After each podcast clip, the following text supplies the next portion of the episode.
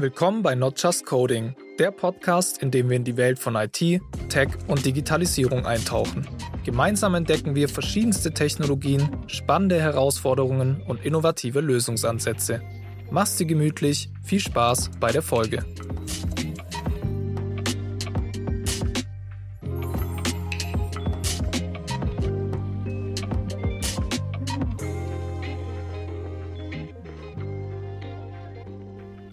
Herzlich willkommen zu einer neuen Folge Not Just Coding.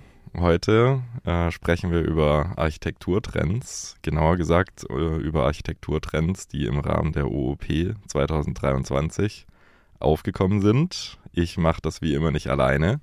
Mir gegenüber sitzt der Steve Walter. Äh, Steve, vielen Dank, dass du da bist. Äh, möchtest du dich vielleicht mal kurz vorstellen? Hallo zusammen. Ja, wie du bereits gesagt hast, mein Name ist Steve Walter. Ich bin seit ungefähr zehn Jahren bei der Novatec als ja, Consultant in unterschiedlichen Kundenprojekten unterwegs, mal bei einer Baufinanzierung, mal bei einer Versicherung und eigentlich immer am Puls des Geschehens, im Projektgeschäft unterwegs, ursprünglich als Entwickler eingestiegen, damals auch zuerst in der BPM gewesen für ein, zwei Jahre. Später dann aber zur Architektur gewechselt und dieses Thema beschäftigt mich seitdem und begleitet mich, sodass ich in der Hinsicht da viel Wissen aufgebaut habe und mich regelmäßig im Austausch mit den Kollegen befinde und auch die aktuellen Architekturtrends und Entwicklungen beobachte. Unter anderem auch, weil ich als Trainer für den ISAQB zuständig bin und in unsere ISAQB Foundation Schulung bei der Novatec, die wir halten, gebe und da entsprechend Background haben muss, um den neuen angehenden Architekten die verschiedenen Themen näher zu bringen. Und das macht mir wirklich viel Spaß, aber es ist auch ein bisschen herausfordernd, weil natürlich viele Fragen auf mich zukommen an der Stelle und ich dementsprechend ja gut vorbereitet sein muss, um da sinnvoll zu antworten. So viel zu mir, denke ich, ja. Cool, danke. Ähm, ISAQB, äh, was heißt denn das? Also der ISAQB ist, also das Akronym steht für International Software Architecture Qualification Board und ist ein Verein, der, ich denke, in Deutschland gegründet wurde und sich auf die Fahne geschrieben hat, Architektur in den Mittelpunkt zu stellen und diese auch sinnvoll zu lehren. Im Zuge dessen bietet er unterschiedliche Zertifizierungsstufen an, die mit unterschiedlichen Trainings verknüpft sind, so zum Beispiel diesen Foundation-Kurs, den alle ja, angehenden Architekten machen sollten, meines Erachtens, und der dann auch in einer Foundation-Zertifizierung enden kann, wenn man sich entsprechender Prüfung unterzieht. Aber auch darüber hinaus gibt es weiterführende Themen, die in sogenannten Advanced-Kursen dann angeboten werden, wo man dann auch sein weiterführendes Architekturwissen zertifizieren lassen kann in einer sogenannten Zerti äh, Advanced-Zertifizierung. Und ja, darum geht es im Prinzip, diese, die, den Architekten eine Community und eine Heimat zu geben an der Stelle. Das klingt ja schön. und vielleicht da noch drauf eingegangen, wir sind halt Teil dieses ISAQB beziehungsweise lehren im Zuge des ISAQB und sind deswegen auch äh, zertifiziert und können diese Foundation-Schulung anbieten und die Leute dann auch zur Zertifizierung begleiten. Wir sind auch gerade in Planung, Advanced-Kurse zu geben, aber derzeit haben wir erstmal nur die Foundation. Mhm. Und was würdest du sagen, unterscheidet jetzt einen zertifizierten Architekten von einem Architekten, der halt quasi einfach im lebenden Projekt seine Architektur entwickelt? Das ist eine sehr schwierige Frage, weil im Zweifel muss die nicht zwangsläufig etwas unterscheiden. Also man kann im Projekt, sage ich mal, wenn man sich für die, The für die Thematik interessiert, entsprechenden entsprechende Inhalte sich anliest und sich damit beschäftigt, kann man genauso guter Architekt werden, wie wenn man eine ISAQB-Zertifizierung bzw. den Workshop hat. Meiner Erfahrung nach ist es aber so, dass Architekten, die diesen die diese Zertifizierung haben, einen gewissen Background haben, auf den man dann auch zurückgreifen kann. Also da geht es darum, dass sie wissen, was bedeutet es an vielen Stellen, Architekt zu sein, was gehört da dazu. Ne? Dass es nicht nur ist, irgendwie Software zusammenzustöpseln und sich irgendwelche Konzepte zu überlegen, sondern dass da halt viel mehr dazu gehört. Ein Klassiker, den wir im ISAQB auch immer noch mit anschneiden, ist sowas wie Dokumentation oder Qualität. Das sind so zusätzliche Themen, die viele Architekten, die, sage ich mal, da nicht professionell geschult wurden, so hinten runterfallen lassen. Das zum einen. Und äh, ja, ich glaube, damit würde ich es auch belassen. das muss man sinnvoller. Super. Gut, ähm, du hast uns heute drei Talks mitgebracht äh, von der OOP, über, der wir, über die wir gerne sprechen möchten. Ähm, kannst du mal kurz nennen. Was, was sind denn diese drei Talks, die du uns da heute mitgebracht hast? Genau, ich war also auf der OOP Anfang des Jahres, äh, vom 6. bis zum 9. Februar hat die stattgefunden und sie war komplett digital. Das heißt, man konnte remote daran teilnehmen. Ich habe im Zuge dessen, weil es eine sehr gute Gelegenheit gab, auch mehrere Talks zu sehen. Wenn man sich vorstellt, man ist bei einer Konferenz vor Ort, da kann man ja immer meistens nur einen Talk sehen, aber dadurch, dass die OP digital war, wurden die Talks aufgezeichnet und man konnte sich entsprechend im Nachgang die ganzen Talks anschauen. Habe ich eine ganze Menge von Talks gesehen und drei haben mich davon besonders beeindruckt. Ich würde jetzt die Namen der Reihe nach nennen. Das erste ist DDD und weiter, die Welt von Team Topology und Co. Dann technische Schulden, warum der Begriff mehr Verwirrung als Klarheit stiftet und wie es besser geht, sowie API Expand Contracts. Was ist das und wie geht das? Interessant. Dann ähm, lass uns doch gleich mal einsteigen und über den ersten Talk sprechen. Ähm, technische Schulden sind ja immer ein großes Thema, das man eigentlich in jedem Projekt hört. Ähm, man kommt irgendwie gefühlt nie drum rum. Ja, schilder doch einfach mal ganz kurz, worum ging es denn so grob in dem Talk? Also grundsätzlich ging es darum, wie man technische Schulden kommuniziert und wie man sie besser kommunizieren könnte. Die Grundannahme davon war, dass eine Studie gezeigt hat, dass Entwickler anstatt mit erwarteten 20% technischer Schulden sich in der Realität oft mit 42% ihrer Zeit in technischen Schulden beschäftigen müssen.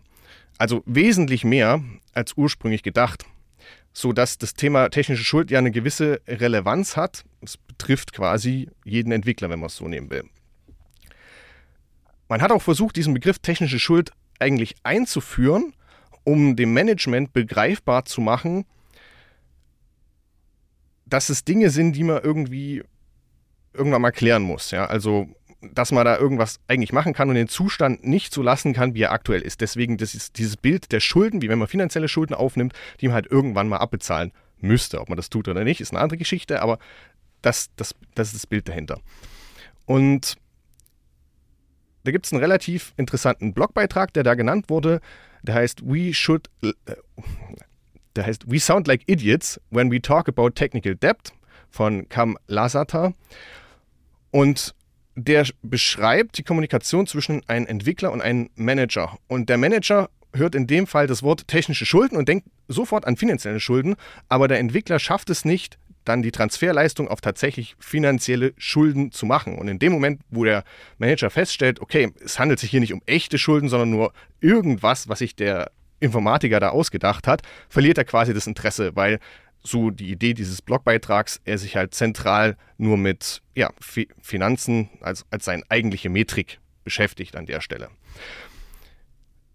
Das heißt, man muss also einen anderen Weg finden, um technische Schulden zu kommunizieren, als nur diesen finanziellen Weg. Oder man muss eine Möglichkeit finden, technische Schulden zu benennen.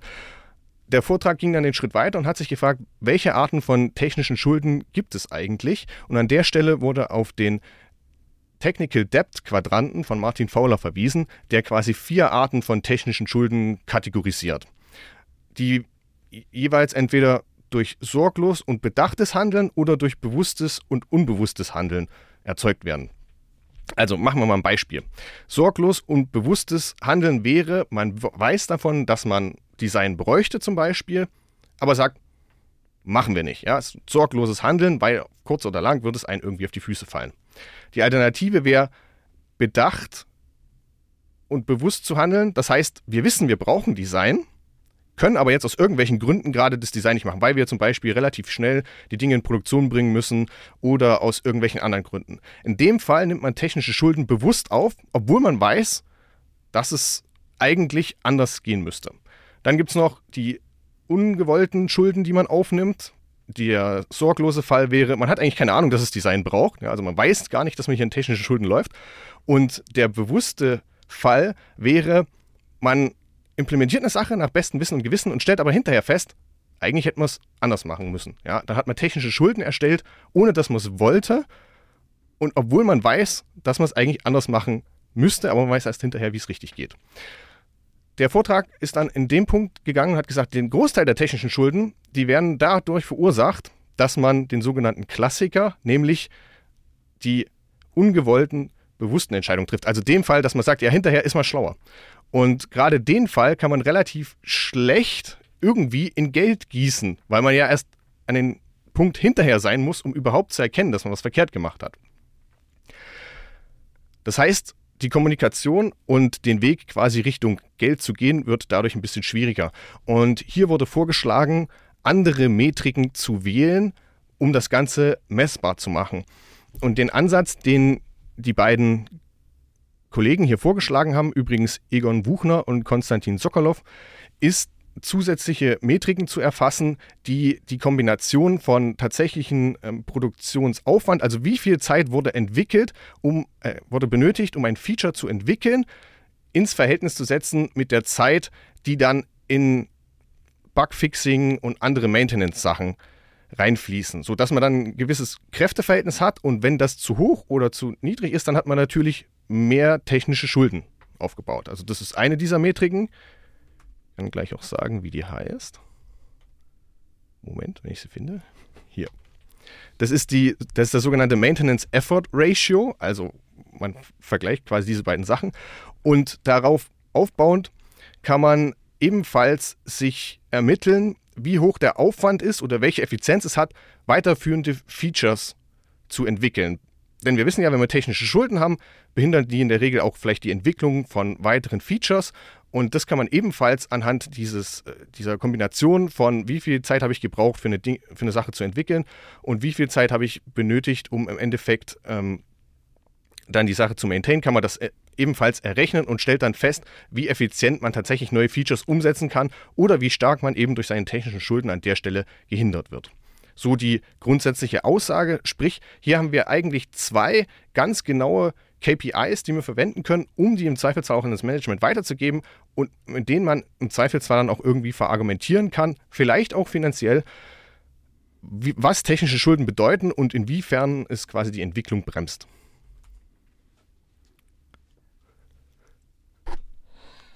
Das kriege ich so alles nicht zusammengefasst. Okay, gut.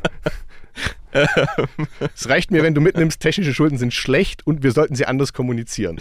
Ja, und es gibt einen sehr guten Ansatz, sie quasi zu messen, weil das ist das Neue und Innovative hier an dieser Stelle, weil sonst geht man hin, ja, wir haben eine technische Schuld, wir müssen da was fixen, wir müssen dort was ändern und so weiter und so fort. Aber es ist nicht so, dass man irgendwie das, das benennen könnte, dass man wirklich eine Zahl sagen kann, okay, wir haben eine technische Schulden von, ich spinne mir jetzt was aus, 4,5 und es sollten eigentlich 2,2 sein. Ja, so, weil da hat man den direkten Vergleich und der geht durch diesen Ansatz halt zu liefern, ja, diese, diese konkrete Zahl. Das finde ich eigentlich ganz spannend.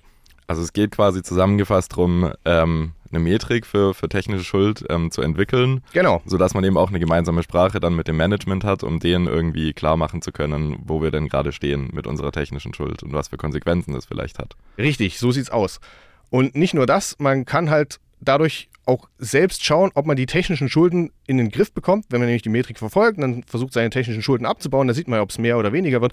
Also sprich, die Dinge werden messbar, wo sie vorher nur so ein vages Konstrukt waren. Und das ist eigentlich ziemlich genial. Mhm. Habt ihr das auch schon bei euch in, in echten Projekten umsetzen können? Oder? Leider nicht. Denn man muss dazu wissen, dass diese Metrik, die Sie hier skizziert haben, ein relativ neuer Ansatz ist und auch ein Ansatz ist, für den man Herangehensweisen braucht, die man in der Regel heutzutage im Projekt noch nicht findet. Das ist eigentlich auch ein guter Aufhänger, um über die Leute zu sprechen, die den Vortrag gehalten haben. Denn der Egon Buchner, der ist CEO von Cape of Good Code. Und die entwickeln und verwenden eine Software, die heißt Detangle. Und das Geniale daran ist, ich habe die schon mal in einem anderen Vortrag gesehen, da fand ich die Idee damals schon genial, dass sie halt nicht wie bei klassischen Metriken hingehen und nur auf den Code schauen, also was habe ich aktuell für einen Code und mache dann irgendwelche Analysen darauf, sondern sie beziehen zusätzlich den Issue-Tracker, also sprich, was habe ich für Stories zum Beispiel oder für fachliche Anforderungen und, was ich super genial finde, die Versionskontrolle mit ein. Also sprich, sie schauen sich verschiedene Git-Commits an und gucken, an welchen Stellen im Code wurden Dinge ähm, ja, verändert oder eingefügt, wer hat das gemacht, ähm, wie lange hat das gedauert und so weiter und so fort. Und diese Metriken werden von klassischen Tools, sage ich mal, noch nicht erfasst. Und die Tangle ist da, ich glaube, eine der Vorreiter, die diesen Ansatz fahren. Und dadurch, und da, da komme ich ins Schwärmen, komplett neue Möglichkeiten erschließen, einen Blick in den Code zu kriegen und auch zu sehen, wo habe ich vielleicht architekturelle Probleme oder auch Knowledge Gaps. Also ein Klassiker ist sowas wie eine Analyse von Features Und dann stellt man fest, okay, an diesem Feature haben eigentlich von zehn Entwicklern, die wir haben, nur drei gearbeitet. Ja, das heißt, die sind eigentlich die, die davon Ahnung haben und die restlichen sieben wissen nichts davon. Also die, dieser Ansatz birgt vollkommen neue Möglichkeiten und ich denke, das ist sehr spannend und das sollte man auf alle Fälle in der Zukunft auch beobachten, diesen Ansatz. Ja, das äh, klingt ziemlich toll. Plötzlich ganz neue Metriken, die man dadurch irgendwie visualisieren und überhaupt mal rauskriegen kann. Äh,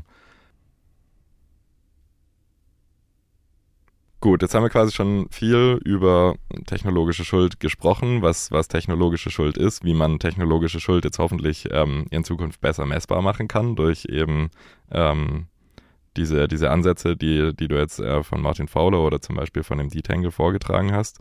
Ähm, warum haben wir denn eigentlich überhaupt technologische Schuld? Kannst du da vielleicht noch mal ein bisschen drauf eingehen? Du hast es ja mit den vier, äh, mit den vier Quadranten ähm, schon gesagt, aber wenn das bekannt ist, warum machen wir es denn dann trotzdem die ganze Zeit?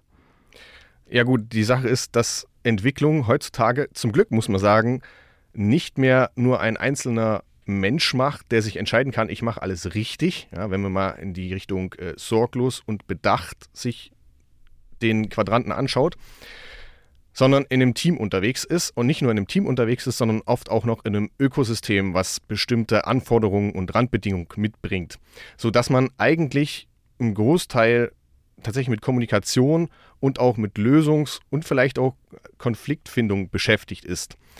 So dass man an vielen Stellen meines Erachtens oft einfach einen Trade-off eingehen muss und der Trade-off kommt immer mit im Zweifelsfall auch technischen Schulden, wenn man es so nimmt tatsächlich, wenn man sich den Artikel durchliest von Fowler mit den Tech-Quadranten, technischen Schuldenquadranten, so wird am Anfang diskutiert, was überhaupt technische Schulden sein können und ob dieser Fall, dass man sagt, ich bin sorglos, also sprich, ich sage, ja, mich interessiert Design, nicht, ob das überhaupt als technische Schuld gewertet werden kann.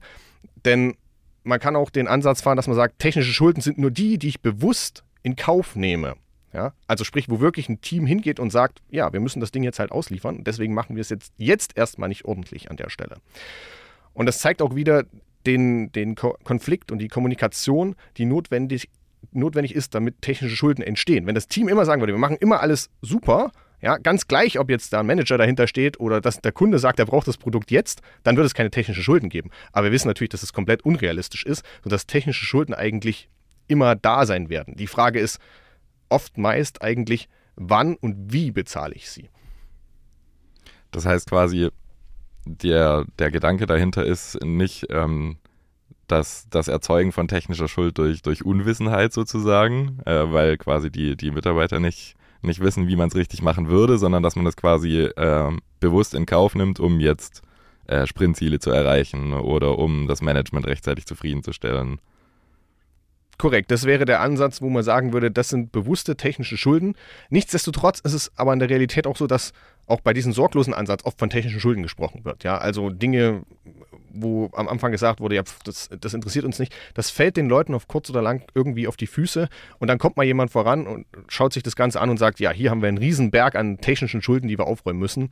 Obgleich man natürlich ähm, wenn man sagt, okay, das Sorglose sehen wir nicht als technische Schulden, in dem Fall nicht von technischen Schulden sprechen dürfte. Aber das ist meines Erachtens hoch, Entschuldigung, eine akademische Diskussion. Mhm. Wurden dann auch äh, in dem Vortrag vielleicht Ansätze ähm, aufgezeigt, wie man dann mit vorhandenen technischen Schulden dann am besten umgehen kann, um die aus dem, aus dem Weg zu räumen? Oder ging es da quasi hauptsächlich darum zu erkennen, dass man überhaupt äh, technische Schulden hat und diese zu kommunizieren? Also in erster Linie ging es tatsächlich darum, wie kommuniziere ich technische Schulden und wie messe ich sie. Wie man technische Schulden aufräumt, das sind, denke ich, andere Vorträge besser geeignet, sich das anzuschauen. Und ich denke, da ist auch hinlänglich dazu bekannt, wie man das macht. Also in der Regel muss man erstmal schauen, was sind technische Schulden. Und das ist eigentlich auch ein ganz spannender Punkt, weil das teilweise auch sehr subjektiv ist. Ja? Während wahrscheinlich ein Entwickler hingehen würde und sagen, okay, den Ansatz, den wir hier gefahren haben, das ist eine technische Schuld, kann es durchaus sein, dass ein anderer Entwickler hingeht und sagt, ja, pff, funktioniert einwandfrei, ja, macht, was es will. Und ich persönlich verstehe es, ich sehe das nicht als technische Schuld. Und schon kommt man wieder in diesen Konflikt- und Kommunikationspunkt, wo man dann vielleicht auch irgendwas braucht, um das Ganze tatsächlich messbar zu machen. Ja, wo man dann auch wirklich vielleicht den Finger drauflegen kann und sagt, ja, aber dass wir vielleicht an der Stelle den Ansatz fahren, an der Stelle den Ansatz fahren, zeigt, dass wir heute um einen Faktor 50 Prozent oder so langsamer in Feature-Entwicklung sind. Ja, weil oft ist in der Softwareentwicklung vieles gefühlt nur so eine subjektive Sache. Ja? ich habe es gerade skizziert, ich sage, das ist schlecht lesbar, du sagst, das passt einwandfrei. Und schon sind wir eigentlich auf einer subjektiven Ebene, wo es halt schwierig wird, objektiv zu entscheiden. Und da hilft uns so eine KPI eigentlich enorm, wenn man das wirklich messen könnte. Gut, ähm, du dann quasi äh, als Architekturexperte äh, und, und Trainer, ähm, der das dann wahrscheinlich auch alles in seinen aktuellen Projekten äh, lebt. Ähm, wie geht ihr denn bei euch mit technischen Schulden so? Das ist immer ein nicht ganz so einfaches Thema, weil ich habe es gerade eben beschrieben, kommt ja auch auf, auf die Rahmenbedingungen an. Ich denke, ein guter Ansatz ist auf alle Fälle, den wir auch im Projekt leben, dass wir uns bewusst sind, dass wir an der einen oder anderen Stelle technische Schulden haben. Was wir Stand jetzt noch nicht machen, ist diese, also jedenfalls im aktuellen Projekt, ist diese technischen Schulden zum einen messen in Form von irgendwelchen KPIs, ja, und zum anderen, ich denke, da könnte man auf jeden Fall auch noch nachbessern, diese technischen Schulden irgendwo zu dokumentieren, weil das hilft auch oft erstmal einen Überblick zu bekommen, was schätzen wir eigentlich gerade als technische Schulden ein? Und wenn man dann irgendwie feststellt, dass man eine Liste mit 150 Stichpunkten hat, dann braucht man vielleicht keine KPI, um festzustellen, dass man an der einen oder anderen Stelle doch etwas ändern müsste. Ja, vielleicht hilft auch der Blick auf solch eine Liste. Wenn man aber dann sich hinsetzt und sich überlegt, okay, eigentlich müssen wir nur da was machen und dort was machen, kommt dann auf vier Dinge, dann könnte man sich überlegen, ob es vielleicht gerade auch noch aushaltbar ist. Man muss auch immer schauen, an welchen Stellen befinden sich diese technischen Schulden. Also wenn es jetzt zum Beispiel ein Teil unserer Anwendung ist, der sowieso nie angefasst wird, ja, der da einfach nur vor sich hin existiert und der vielleicht im besten Fall am Ende des Tages, falls mal irgendwas zu ändern ist, einfach weggeworfen und neu geschrieben wird, dann ist egal, dass da eine technische Schuld ist, ja. Wenn aber eine technische Schuld irgendwo an der Stelle ist, die kritisch ist, wo viele Entwickler vorbeikommen, wo man oft dran rumhantieren muss und so weiter und so fort, dann bietet es natürlich einen größeren Mehrwert, da konkret reinzuschauen und dort die technische Schuld zu beheben, die man hat, weil man ansonsten tatsächlich in der Entwicklung langsamer werden könnte. Ja, also aus persönlicher Erfahrung kenne ich das auch ähm, ziemlich gut, ähm, dass dann ganz häufig, wenn irgendwelche neuen Versionen von irgendwelchen Frameworks rauskommen oder, oder ganz neue Frameworks an sich, äh, wir Entwickler, wir wollen ja eigentlich immer hier auf der Bleeding Edge Technologie arbeiten und dann kommt immer ganz schnell der Gedanke hoch, ah, wollen wir das nicht in dem neuen Ding umschreiben? Und da finde ich, ist es manchmal dann aber ähm, recht schwer auszumachen, wann es wirklich sinnvoll ist, jetzt eine vermeintliche technische Schuld anzugehen äh, und wann es jetzt quasi einfach nur der, der inhärente Antrieb eines Entwicklers ist, neue Technologien einzusetzen. Ähm, Gibt es da irgendwelche Methoden, wie, wie wir denn jetzt rauskriegen können, äh, ist das überhaupt jetzt sinnvoll, das zu machen oder ist das quasi einfach nur unser Spieltrieb, der da jetzt mit uns durchgeht? Also ich denke, Sachen aktuell zu halten, ist grundsätzlich nicht schlecht, nicht nur im Hinblick auf technische Schuld, sondern weil damit auch immer einhergeht, dass man sich mit Dingen beschäftigt und damit, sage ich mal, Wissen aktuell hält. Ja, die Alternative ist zu sagen, okay, wir fassen das jetzt nicht an, das bleibt jetzt in äh, Java 6 und keiner schaut mehr drauf. Ja, dann geht damit aber auch irgendwie immer das Wissen einher verloren. So. Was bedeutet das jetzt für die technischen Schulden? Ich denke, wenn man die Gelegenheit hat, die technischen Schulden mitzunehmen, sei es zum Beispiel durch ein Versionsupdate oder andere Sachen, dann sollte man die Gelegenheit immer nutzen, die technischen Schulden auch zu bezahlen. Also die Idee ist nicht, dass man die Schulden anhäuft und anhäuft und anhäuft und dann irgendwann wieder einen Kredit von der Bank kriegt, sondern dass man sie tatsächlich abbezahlt und die Software für einen selbst lesbar, verständlich und wartbar bleibt. Daumenregel, meines Erachtens ist es immer so, wenn ihr Zeit dafür habt, dann macht es am besten. Ja, super. Ah, ich würde sogar noch weitergehen und sagen, selbst wenn ihr keine Zeit dafür habt, macht's.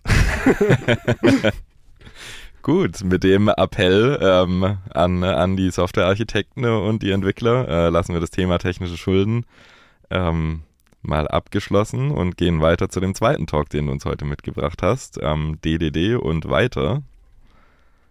Kannst vielleicht mal ganz kurz, ähm, bevor wir in den, in den Talk einsteigen, nochmal erläutern, was, was ist denn DDD? Vielleicht einfach mal so in, in zwei, drei Sätzen, sofern das möglich ist. Das ist natürlich sehr herausfordernd, weil DDD ein sehr weites Feld ist. Also DDD steht für Domain Driven Design und beinhaltet im Prinzip das, was der Name sagt. Die Idee davon ist, dass man ins Zentrum seiner Entwicklung die Fachlichkeit stellt. Für den einen oder anderen mag das trivial klingen, aber man muss sich vor Augen führen, dass wir jahrelang eigentlich einen technischen Ansatz gefahren sind, wie wir Dinge machen. Und sei es nur, indem man hingegangen ist und sich überlegt hat, wie soll denn das, was der Fachbereich will, auf der Datenbank aussehen? Schon ein technischer Ansatz. Ja, da geht es gar nicht darum, sich zu überlegen, was will der Fachbereich eigentlich, sondern schon erstmal zu gucken, unsere technische Datenbank, was, wie muss das aussehen? So, die Idee ist nun also, andersrum hinzugehen und in erster Linie zu verstehen, was ist die Fachlichkeit und das in das Zentrum der Entwicklung zu stellen. So erstmal die Grundidee. Und dann davon ausgehend gibt es zwei Richtungen, in die man gehen kann. Das eine ist das strategische DDD, wo es darum geht, wie ist die Fachlichkeit strukturiert, wie kommunizieren Fachlichkeiten miteinander, wer ist da involviert. Und das andere ist dann das sogenannte taktische DDD, wo es darum geht, wie gieße ich das Ganze jetzt auch noch in den Code. Was gibt es da für Bausteine, die man verwenden kann? Ähm, die man vielleicht auch verwenden sollte. Worauf muss ich achten, wenn ich dann am Ende des Tages das wirklich in den Code schreibe? Das Spannende an dem strategischen Ansatz ist, dass hier der Fachbereich groß involviert ist und dass wir als Entwickler, insofern man natürlich dafür Interesse hat, aber das sollte man auf jeden Fall meines Erachtens, eine ganze Menge über die Fachlichkeit lernen kann und auch mit dem Fachbereich zusammen Möglichkeiten finden kann, wenn man ähm, dessen Fachlichkeit versteht, wie man Dinge an der Stelle optimieren und vielleicht auf kurz oder lang auch sinnvoll in Technik gießen kann. Ja, aber immer mit der Idee, dass die Fachlichkeit das zentrale Element ist. Das heißt quasi auch so ein bisschen ähm, um, um eine gemeinsame Schnittstelle zwischen, zwischen Entwicklern und, und äh, den, den Fachmitarbeitern dann irgendwie ähm, zu erschaffen, weil das ja ein ganz häufiges Problem ist, dass, dass die, die Fachlichkeit sich nicht technisch genug ausdrücken kann, dass die Entwickler verstehen, was, was geplant ist und andersrum funktioniert es auch nicht. Ähm, und soweit ich das verstanden habe, ist DDD dann quasi auch ein Ansatz, um die Kommunikation zwischen diesen beiden äh, Einheiten quasi ein bisschen zu vereinheitlichen. In gewisser Hinsicht ja. Ich denke, das Wichtige daran ist immer, dass es die Kommunikation überhaupt braucht. Ich meine, wenn die Entwickler irgendwo im stillen Kämmerlein sind und gar nicht an den Fachbereich rankommen, dann kann man auch rein theoretisch, also wird schon irgendwie gehen, aber eigentlich schwer, wird es dann schwer mit DDD. Ja? Also es geht wirklich darum, genau die beiden zu verzahnen und halt zu sehen, dass das, was wir, was wir eigentlich machen, das Technische, nur schmückendes Beiwerk für die Fachlichkeit ist. Also am Ende des Tages machen wir das ganze Technikzeug nicht zum Selbstzweck. Ja, wir machen ja keine Datenbanken, weil wir Spaß haben, Datenbanken zu machen. Doch, haben wir auch. Aber in erster Linie geht es dann am Ende darum, irgendeinen Mehrwert für einen, vielleicht einen Kunden zu schaffen oder auch für einen Fachbereich und so weiter und so fort. Und das sollte der zentrale Antrieb sein. Und was sind da jetzt die neuen Ansätze, die du in diesem Talk da mitbekommen hast? Also der Talk DDD und weiter, die Welt von Team Topology und Co. von Stefan Tut und Peter Götz, äh, Götz Entschuldigung. Da geht es darum, es wurde die Aussage getroffen, dass man DDD machen kann, aber man wird dann auf kurz oder lang, je nachdem, wie groß das Projekt ist, an Grenzen stoßen. Und diese Grenzen können damit überwunden werden, dass man seine Entwicklungsteams in unterschiedliche Kategorien einsortiert und die Vorteile, die diese Kategorien also darstellen, die nutzt und dadurch schneller und besser entwickeln kann. Das Ganze basiert auf dem Buch, gleichnamigen Buch Team Topologies von Matthew Skelton und Manuel Pace.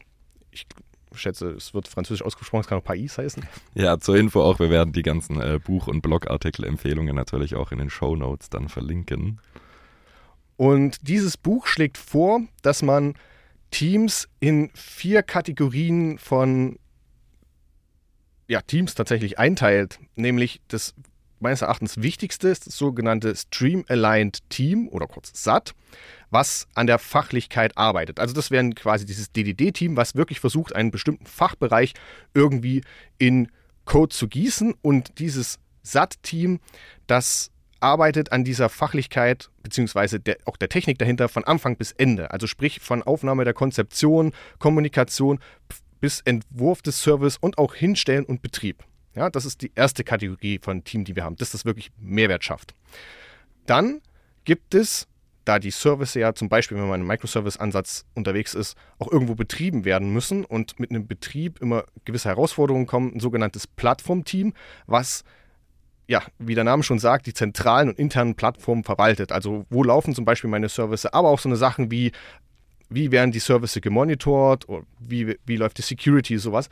Sprich, die haben den Auftrag, diese Plattformthemen vom SAT-Team wegzuhalten, so, damit sich das SAT-Team auf seine eigentliche Arbeit, nämlich die Fachlichkeit in Codegießen, konzentrieren kann.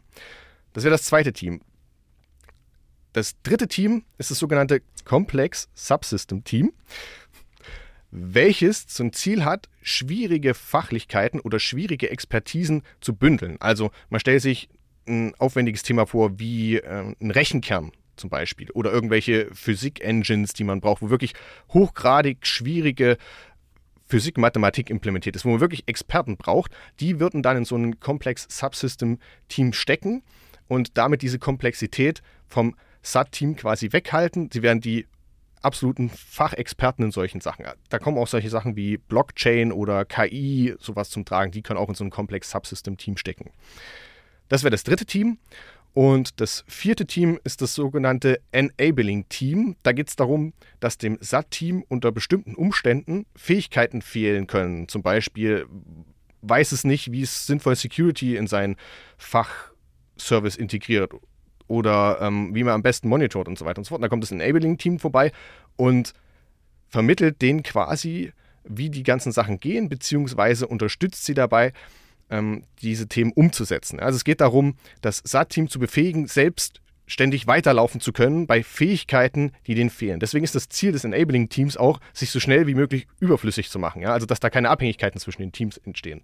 So viel erstmal zu den vier Arten von Teams. Hast du dazu Fragen eigentlich? Ja, auf jeden Fall. Ähm, verstehe ich das dann richtig, dass das SAT-Team quasi das Kernteam ist, das von Anfang an dieses Produkt dann ähm, betreut und diese anderen Teams ähm, werden dann optional dazu oder, oder wegkommen? Äh, oder sind diese, äh, diese Teams quasi äh, immer, immer da? Also ich gehe davon aus, dass bis auf das Complex Subsystem Team alle Teams immer da sein sollten, weil die Idee ist eben, das SAT-Team arbeiten zu lassen, beziehungsweise auch die Sub System-Teams arbeiten zu lassen. Also dieses Plattform-Team, ja, das soll sich auch nur mit dieser Plattform beschäftigen. Das muss sich überhaupt nicht um irgendwelche Fachlichkeiten kümmern. Die Idee ist quasi, ähm, die kognitive Last, die der einzelne Mensch tragen muss, mit seinen verschiedenen Themen, die er hat, zu reduzieren. Also sprich, was wäre das Gegenteil davon, wenn das SAT-Team sich nicht nur um Fachlichkeit kümmern müsste, sondern auch noch so Sachen wie um Deployment, um Security. Und wir wissen das ja alle. Wir waren oft in, vielleicht in einem Team gewesen, wo es dann heißt, okay, jetzt macht auch nochmal hier das mit diesen komischen Token-Austausch und so. Und ich als derjenige, der gerade nur Fachlichkeit implementiert, gucke, wie Schweins Uhrwerk implementiert das irgendwie, bin mir überhaupt nicht sicher, ob das überhaupt Security rechtlich alles ordentlich gemacht worden ist. Und da wäre es doch viel besser, wenn wir irgendwelche Experten hätten, ja, zum Beispiel ein Plattformteam, die das für mich regeln könnten. Und ich konzentriere mich darum, die Fachlichkeit aus, der, aus dem Fachbereich rauszuziehen. Also was mir da jetzt aber sofort auffällt, ist, ähm, das klingt ja so ein bisschen wie so ein Rückschritt von dem DevOps-Gedanken, oder? Weil der DevOps-Gedanke ja eigentlich sagt, okay, wir, wir, vereinen jetzt unsere Operations und unser Development in, in ein Team äh, oder bringen das näher zueinander. Und was du jetzt hier gerade erzählst, klingt eher so, als würden wir das wieder weiter äh, voneinander entfernen. Wie, wie ist das denn vertretbar? Also ich denke, das beobachtest du ganz richtig. Aber es sind ja auch die Entwicklung der letzten Jahre. Wenn du dir überlegst, was durch diesen DevOps-Ansatz an zusätzliche ähm, Verantwortung auf die Entwickler kommt. Ja? Also früher früher TM, bevor es DevOps gab, haben wir auch einfach nur Anwendungen entwickelt und die in einen Betrieb über den Zaun geworfen, ja, der, der es dann irgendwo hat laufen lassen. Ich musste mir früher TM keine Gedanken darüber machen, wo die Anwendung läuft, was passiert, wenn sie mal runterfällt und so weiter und so fort. Und vor allen Dingen muss ich keine Angst haben, dass ich mitten in Nacht angerufen wäre und jetzt irgendwie in Produktion irgendeinen Service neu starten muss. Ich war ganz froh, dass es diese Betriebsjungs gab die auch die entsprechende Kompetenz hatten. Ja. Heute muss ich mich selbst darum kümmern, gucke wie Schwein ins Uhrwerk, wenn ich eine Kubernetes-File sehe und denke mir, ist das jetzt genug RAM für meinen Service oder nicht? Ja, also, was heißt, wer bin ich, das zu entscheiden? Aber es gibt regelmäßig Diskussionen darüber, wie man die Sachen zum Beispiel in Produktion mit DevOps-Ansätzen sinnvoll macht. Wir müssen uns regelmäßig damit rumschlagen, dass unsere Services vielleicht out of memories produzieren. Ja, das kann auch oft daran liegen, dass wir was äh, falsch programmiert haben aber oft ist es halt auch so, dass wir einfach falsch einschätzen, wie viel RAM vielleicht, wenn wir bei diesem Beispiel bleiben, unser Service braucht.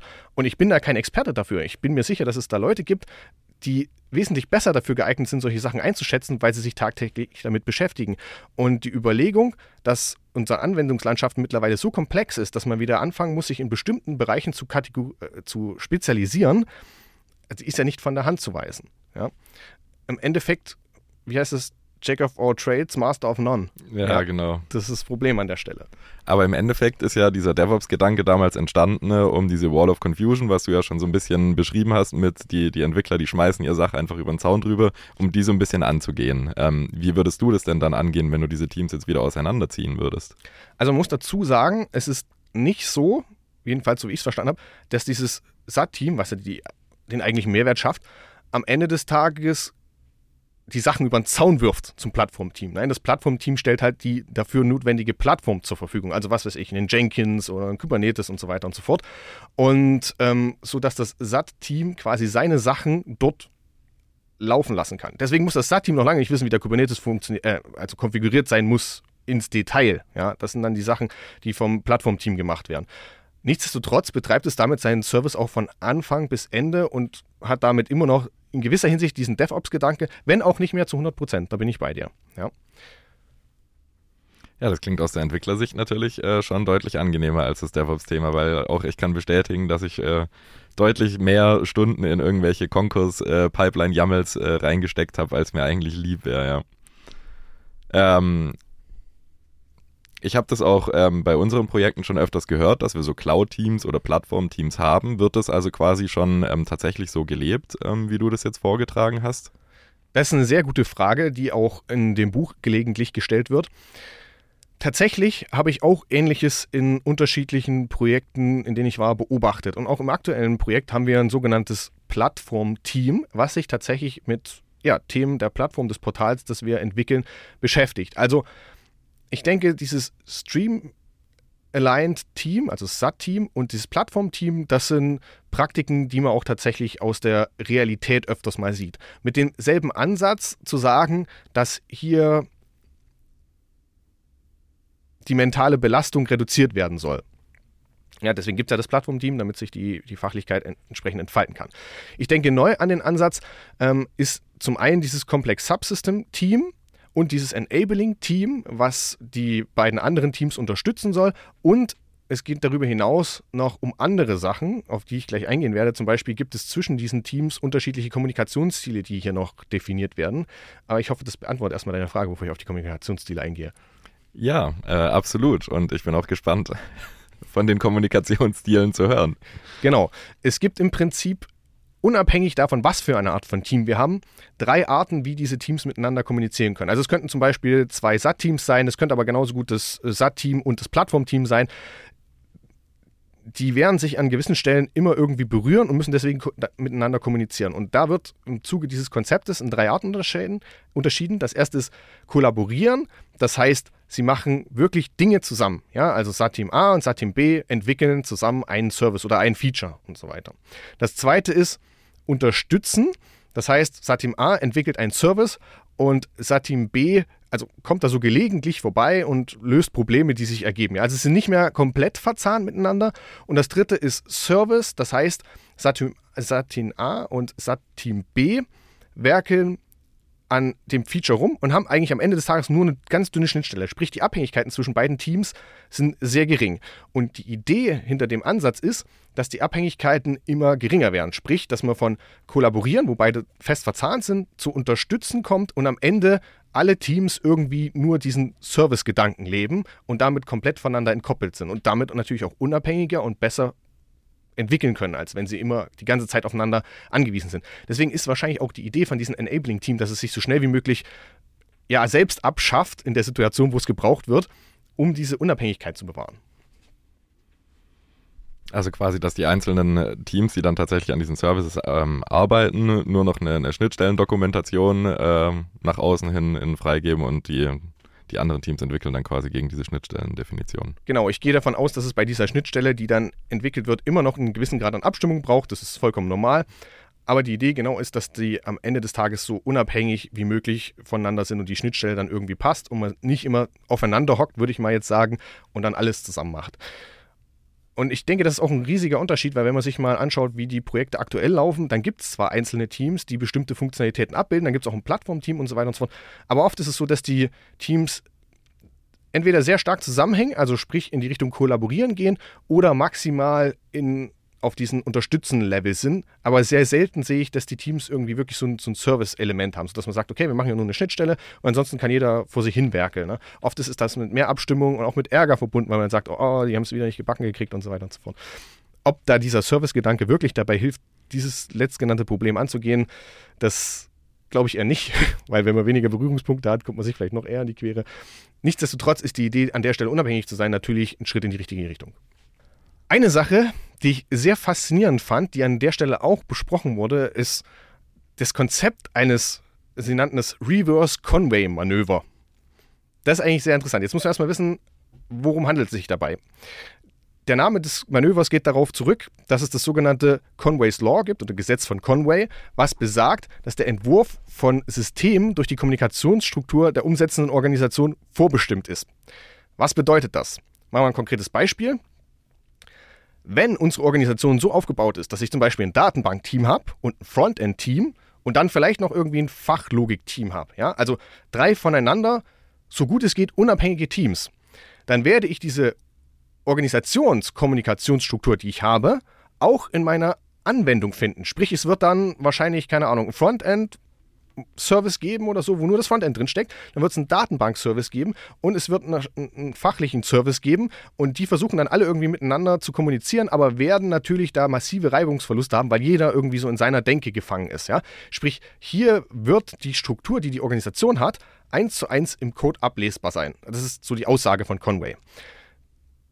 Wenn man jetzt das Ganze weiterführt, weil dieses Gesetz wird auch oft in Richtung Microservicing gedacht, daher kommt dann auch unter anderem dieser DevOps-Gedanke, dass man sagt, die Leute sind von oben bis unten, also in einem Microservice-Schnitt unterwegs, um eben diesem Gesetz von Conway entgegenzuwirken. Also sprich, dass dann das Frontend, die Fachlichkeit und die Datenbank alles in ein Team hängen, damit es eben diese Reibungsverluste aufgrund der Organisationsstruktur nicht gibt.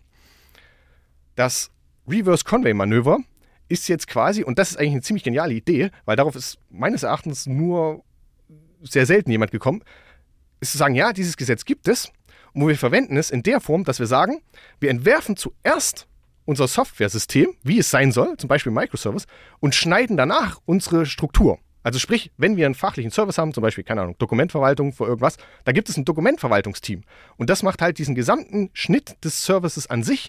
Und dadurch geraten wir nicht in das eigentliche Problem, was Conway beschrieben hat, dass wir zum Beispiel das Datenbankteam haben und das äh, Dokumententeam, die dann miteinander kommunizieren, wo es massive Reibungsverluste gibt. Alles finde ich einen ziemlich genialen Kniff und ist, glaube ich, auch das, weswegen mir der Vortrag neben diesem neuen Ansatz, mehrere Teams zu schneiden und unterschiedliche Kommunikationsstile zu haben, im Gedächtnis geblieben ist. Das klingt tatsächlich sehr interessant, ja. Ähm, aber wer, wer macht denn dann am Anfang diesen, diesen ursprünglichen Schnitt? Setzen sich da dann quasi alle Projektbeteiligten zusammen und dann werden die Teams quasi so gebildet oder wie, wie läuft das ab dann in der Planungsphase? Da bin ich mir nicht 100% sicher, zumal man auch dazu, dazu sagen muss, dass die Idee ist, dass man das auch während eines laufenden Projektes verproben kann. Ja, also sprich, man kann mit, was weiß ich, einem riesigen Team loslaufen und dann irgendwann mal merken, okay, hier kommen wir an Grenzen, jetzt schneiden wir in vier unterschiedliche Teams. Aber man merkt schon, dass dieses Thema eher ein organisatorisches Problem ist, als jetzt ein Entwicklerproblem. Ich als Entwickler, ich würde sogar sagen, ich als Team werde das nicht lösen können. Das ist eine Sache, die eine Ebene höher aufgehangen werden muss. Ja? Und dementsprechend irgendwie auch noch Management und Organisationsleitung, je nachdem, äh, wer dafür verantwortlich ist, benötigt. Ansonsten wird man das irgendwie nicht auf die Beine stellen können. Also es ist, ist nichts mal, was man so als kleines Team gerade mal so nebenbei macht. Mhm. Genau, das heißt zum Beispiel, dass die Organisation dann auch die Möglichkeit hat, wenn sie zum Beispiel als großes Team gestartet ist, während dieses Entwicklungsprozesses, wenn man feststellt, okay, man ist an Grenzen gestoßen, dann quasi Schnittstellen zwischen den Teams einzuziehen und die Teams neu zu ja, Staffeln neu aufzustellen, um dann entsprechend weniger Abhängigkeiten zwischen den Teams zu haben. Ja, Schnittstellen ist auch ein ähm, super Stichwort äh, für unseren nächsten Talk, äh, wo es nämlich darum geht, wie man mit ähm, ja, sich ändernden Schnittstellen umgehen kann. Ähm, der Talk heißt API-Austausch mit dem Expand und Contract Pattern. Und ähm, ja, Steve, erzähl doch mal, worum ging es denn da? Genau, der Vortrag hieß API Expand Contracts. Was ist das und wie geht das? Mit und von Arne Limburg. War ganz interessant eigentlich, vor allen Dingen, weil als Architekt mag man Muster und Vorgehensweisen und da freut man sich immer, wenn man mal ein neues sieht. Also man kennt ja die üblichen Verdächtigen, die Gänger vor und vielleicht noch zwei, drei andere lustige Prinzipien. Aber das war eins, was ich vorher unter den Namen nicht kannte, auch wenn das Vorgehen logisch ist. Ich werde es gleich noch erklären. Und deswegen fand ich das ganz cool, mal auch nochmal ein neues Pattern mitzubringen. Ich habe dann später festgestellt in der Recherche, dass es auch unter dem Namen Parallel Change bekannt ist. Und die Idee ist, dass man Schnittstellen austauscht, erweitert, ändert in irgendeiner Form, ohne sie zu brechen. Was bedeutet das jetzt vielleicht mal ein konkretes Beispiel gemacht, wenn man zum Beispiel einen Client hat, der an einer Datenbank hängt und möchte, dass zum Beispiel bei einer, nehmen wir eine Adresse, dass da ein Feldname geändert wird, das heißt jetzt nicht mehr Straße, sondern Straßenname, dann ist es ja ein Bruch, also man müsste das irgendwie in der Datenbank anpassen und man müsste das im Client anpassen, damit die Daten sich gegenseitig finden. So, jetzt kann man, wenn man zum Beispiel ein System hat, was jetzt nicht die ganze Zeit laufen muss, die Datenbank runterfahren, das ändern, klein ändern, wieder hochfahren, läuft. So. Das funktioniert aber nicht in dem Szenario, was ich gerade geschildert habe, wenn das die ganze Zeit hochverfügbar sein muss, weil wir vielleicht irgendwelche Kunden haben, die da dran laufen oder ähm, weil, der, weil der Client die ganze Zeit da sein muss und so weiter und so fort. In dem Fall braucht man einen anderen Ansatz, ohne dass sowohl entweder der Client oder die Datenbank down gehen können. Und dafür ist dieses Pattern gedacht. So, wie funktioniert das Ganze nun? Die Idee ist, dass es in zwei Schritten stattfindet. Der erste Schritt ist das sogenannte Expand der zweite Schritt ist, ist in der Folge Konsequenz natürlich das Contract. Das Expand funktioniert so, dass man an die bestehenden Daten, die man hat, die neuen Daten anhängt. Also bleiben wir bei dem Beispiel. Es heißt jetzt Straße, soll später Straßennamen heißen. Das heißt, wir fügen in der Tabelle, in der Datenbank, die wir haben, eine neue Spalte Straßenname ein. So, das ist dieser Expand-Schritt. Wir haben plötzlich mehr Daten, wo dann entsprechend auch die wahrscheinlichen in Inhalte, also sprich, was jetzt gerade in Straße steht, nach Straßennamen gespiegelt wird. So, der Client kann währenddessen weiterhin auf Straße laufen, der hat wird dadurch überhaupt gar nicht beeinflusst. Das ist halt der Vorteil von diesem Pattern. Und der nächste Schritt ist dann den Client anzupassen indem man sagt, okay, du gehst jetzt nicht mehr auf Straße, du gehst jetzt auf Straßennamen und nimmst die Daten daraus. So, in dem Fall, in dem Moment, wo man den Client anpasst, kann die Datenbank halt noch weiterlaufen und es sind alle Daten immer noch verfügbar. Das ist der erste Schritt, dieses Expand und dieses Umschiften. Und das zweite ist dann der, das Contract, sodass man hingehen sagen kann, okay, jetzt habe ich den, die Datenbank und den Client auf Straßennamen umgezogen. Jetzt brauche ich die Spalte Straße nicht mehr und schmeiße sie quasi komplett raus. Also die Kontraktion geht wieder zusammen und man hat das Datenmodell und die Schnittstelle geändert. Das ist relativ cool und wahrscheinlich auch, sage ich mal, logisch für Datenbanken. Der interessante Ansatz dabei war, dass das Ganze natürlich auch auf APIs anwendbar ist. Also wenn man irgendwie einen Endpoint hat, eine Schnittstelle und möchte die ändern, dann kann man quasi dasselbe Muster verwenden an der Stelle ähm, unter bestimmten Voraussetzungen, muss man dazu sagen. Was sind denn diese Voraussetzungen? Gut, dass du fragst. Also eine der Voraussetzungen ist, dass man einen Tolerant Reader hat. Also sprich, wenn man zum Beispiel JSON verwendet, dann hat man in der Regel einen Tolerant Reader, der nicht darauf angewiesen ist, dass das Ergebnis, was kommt, einen bestimmten einer bestimmten Form folgt. Also sprich, wenn da jetzt, bleiben wir bei diesem Beispiel mit dem Straßennamen, wenn wir an den Endpunkt gehen und da kommt jetzt plötzlich ein Straßennamen zurück, dann ist es hoffentlich euer Tolerant Reader so implementiert, dass er sagt, den Straßennamen kenne ich nicht, äh, interessiert mich nicht. Ja, egal, ignoriere ich jetzt so. Es wird schwieriger, wenn man an der Stelle keinen Tolerant Reader hat, zum Beispiel bei SOAP oder XML, wo die Struktur definiert ist. Weil dann kommt das SOAP oder das XML und sagt, hey, Moment mal, hier ist ein Straßennamen drin, das stimmt aber nicht so. So hätte ich das nicht erwartet. Dann bricht das Ganze und man kann das Pattern entsprechend nicht anwenden. Also das ist so ein, so ein Fall, dann muss auch geschaut werden, äh, dass das Client Robustness Principle eingehalten wird. Das heißt, ähm, es darf nichts entfernt werden, was unbedingt notwendig ist. Also wir können zum Beispiel nicht hingehen, wenn der Client den Straßennamen braucht, ganz gleich, ob das jetzt Straße heißt oder Straßennamen, und sagen, okay, Straße gibt es jetzt nicht mehr. Den Schritt können wir nicht leisten, weil der Client diese Straße immer braucht. Ja? Also das ist so ein Punkt, wo man dann sagt, da geht das Pattern nicht anzuwenden, da, da hat man immer quasi einen Breaking Change, wo man dann auch eine neue Version braucht. Und übrigens, wo wir gerade bei Versionen sind, da gibt es immer diese lustige Streitigkeit, wie man die irgendwie bei einem REST-Endpunkt einfügt. Und meines Erachtens ist der Krieg vorbei, wie man so schön sagt. Die Art und Weise, wie immer wieder empfohlen wird, auch in diesem Vortrag, ist, die Version über die Header abzufragen und nicht im Endpoint selbst irgendwie mit V1.0 und so weiter und so fort abzubilden. Ja, das äh, wäre jetzt äh, tatsächlich auch meine nächste Frage gewesen. Tja, siehst du. und zwar, dass das äh, quasi klassische Modell, das ich auch schon ganz oft ähm, in, in der API-Entwicklung gesehen habe, ist eben, ähm, dass eine API bereitgestellt wird, zum Beispiel unter ähm, slash API slash V1. Und ähm, wenn jetzt eine neue API-Version rauskommt, dann wird die jetzt als äh, V2 zum Beispiel bereitgestellt könnte man da jetzt quasi auch sagen, das wäre ja eigentlich auch eine Form von dem Expand- und Contract-Pattern, weil quasi die V2 dann erstmal neben der V1 läuft und bis der Client dann angepasst ist quasi. Und wenn der Client angepasst ist, dann schaltet man die V1 ab. Oder wäre das dann ein anderes Prinzip? Das ist eine sehr gute Frage, muss ich gestehen. Ich bin mir nicht ganz sicher.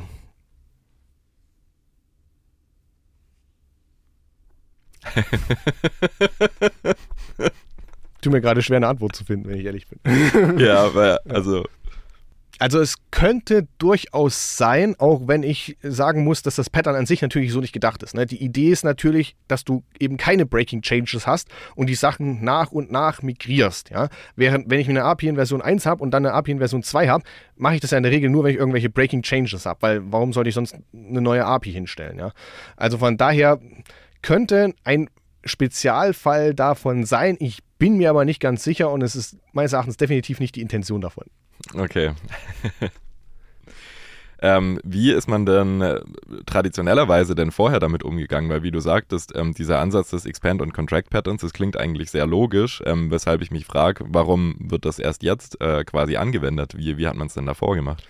Na gut, also das Pattern an sich ist schon, denke ich, eine Weile bekannt, auch wenn es mir an der Stelle unter dem Namen neu war. Nichtsdestotrotz, was ich im Projekt erlebe und meines Erachtens an vielen Stellen die Realität darstellt, wo man keine hochverfügbaren Systeme hat und so viele hoch, also so viele Systeme, die wirklich hochverfügbar sein müssen, gibt es, wenn man sich die Realität anschaut, vielleicht gar nicht. Also ich bin Beispiel bei einer, bei einer Versicherung unterwegs und der Sachbearbeiter, der um 18 Uhr nach Hause geht, der braucht sein Produktivsystem nicht um 23 Uhr in der Nacht. Ja, es mag welche geben, die sind sehr motiviert, die arbeiten auch dann, aber die ärgern sich nicht, wenn dann, die, wenn dann um 23 Uhr nachts mal für eine halbe Stunde die Datenbank nicht da ist.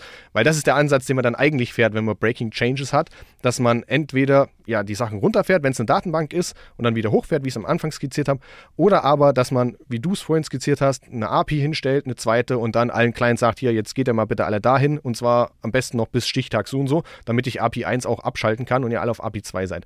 Das mit dem Stichtag ist übrigens wichtig, sonst betreibe ich zwei APIs den Rest meines Lebens. ja, das stimmt.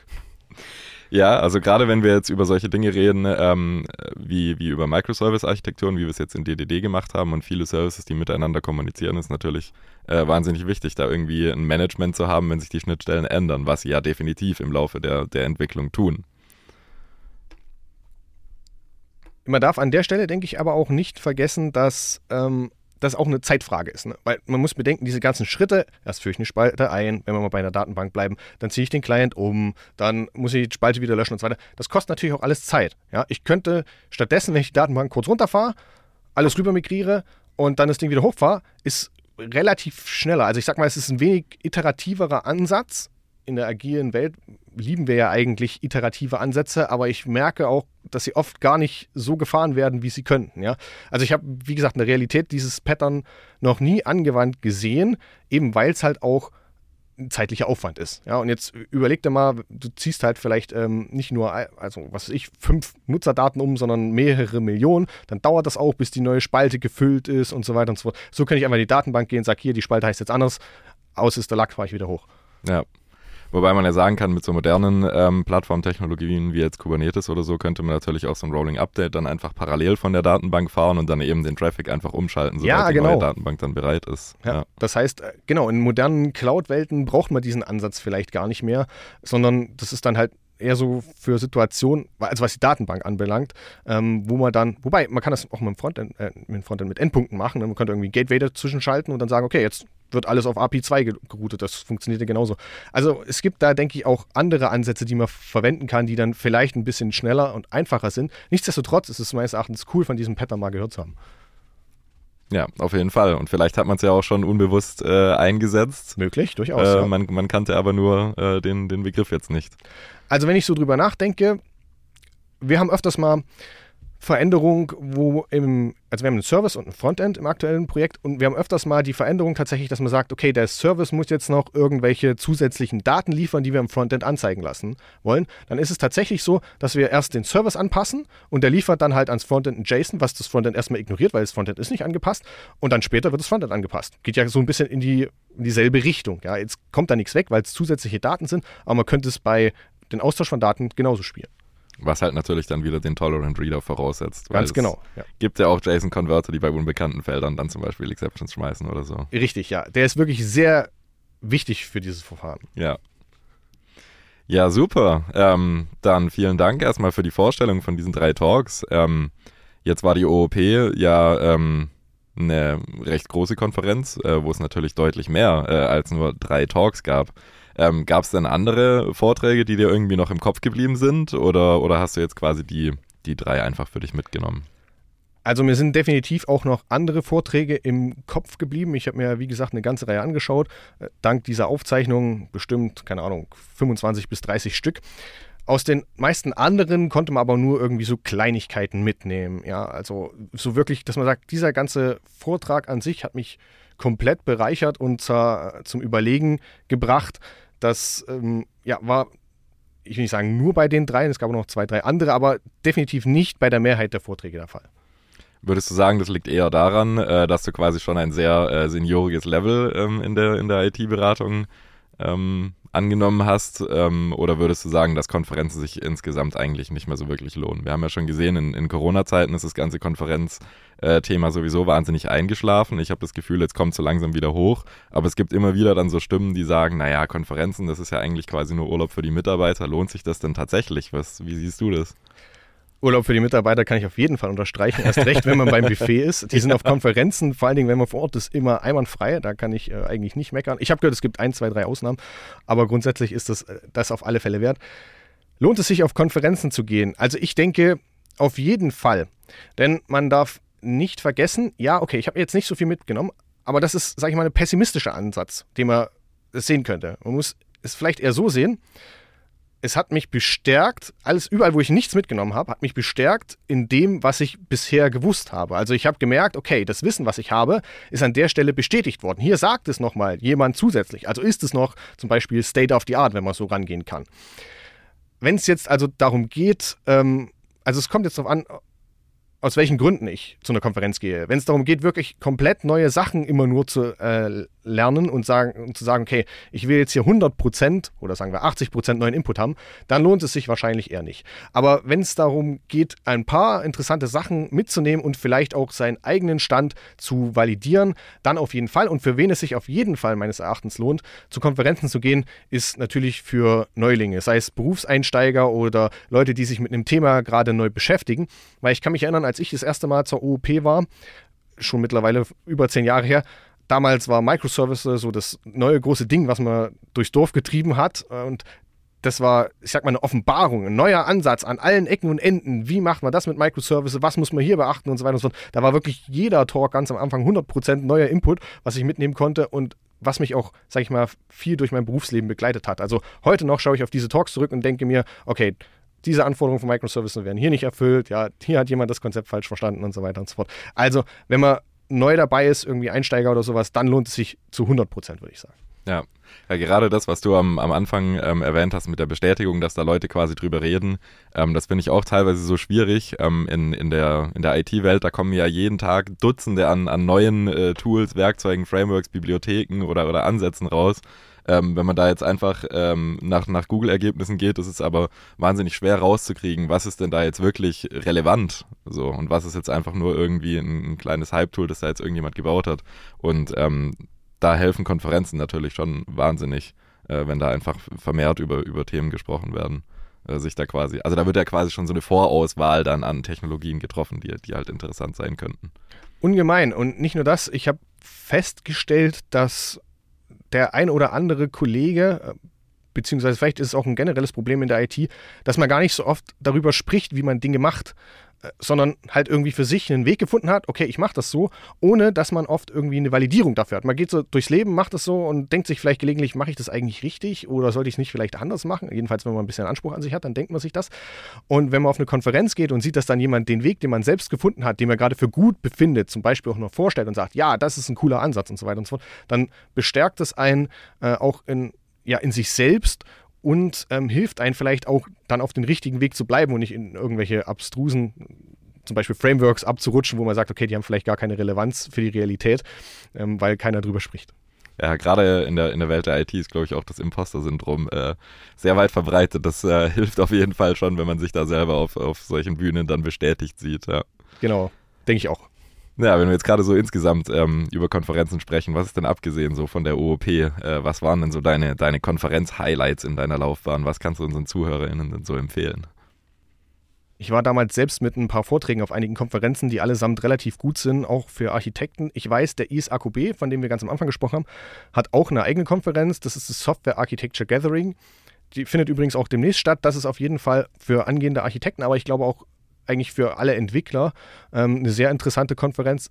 Da werden aber, das muss man dazu sagen, relativ viele Architekturthemen besprochen, wie auch halt auf äh, OOP auch. Und ähm, ja, jetzt muss ich gucken, was es da noch gab. Wir waren auf zwei oder drei, aber mir fallen gerade keine anderen ein. Novatec Summit natürlich. Ah, ja, natürlich, klar. ja. Genau, dann darüber hinaus gibt es unseren eigenen unsere eigene Konferenz, den sogenannten Nova Summit, an dem ich auch da bin und dann einen Vortrag halte. Also das kann ich auch sehr empfehlen. Da, sind die, da ist die Themenlage tatsächlich sehr gemischt. Also da werden nicht nur Architekturthemen präsentiert, sondern auch sehr viele Entwicklerthemen quer durchs Gemüsebeet zu allen möglichen Themen. Das lohnt sich auf jeden Fall eigentlich für alle reinzuschauen, weil da für jeden in der Regel was dabei ist. Ja, am, am Tag der Aufnahme äh, ist es tatsächlich heute der Novatec Summit. Also äh, leicht versäumt, da jetzt rechtzeitig für Werbung zu machen, aber fürs nächste Jahr auf jeden Fall äh, immer eine Empfehlung. Auf jeden Fall. Und ich bin mir auch 100% sicher, dass ich nächstes Jahr auch wieder beim Nova Summit dabei bin und einen Talk halten werde. Wunderbar. Das war Steve zum Thema OOP und Architekturtrends für dieses Jahr. Vielen Dank, Steve, dass du dir heute die Zeit genommen hast, mit mir diesen Podcast aufzunehmen. Ich danke dir. Vielen Dank an unsere Zuhörerschaft ähm, fürs Einschalten und dann hören wir uns bei der nächsten Folge Not Just Coding. Das war eine weitere Folge von Not Just Coding. Wir hoffen, dass dir die Folge gefallen hat und du wieder spannende Einblicke und neues Wissen dazu gewonnen hast. Lass uns gerne eine Bewertung oder Feedback da und teile den Podcast mit allen Menschen, die auch davon profitieren könnten. Mach's gut, bis zum nächsten Mal.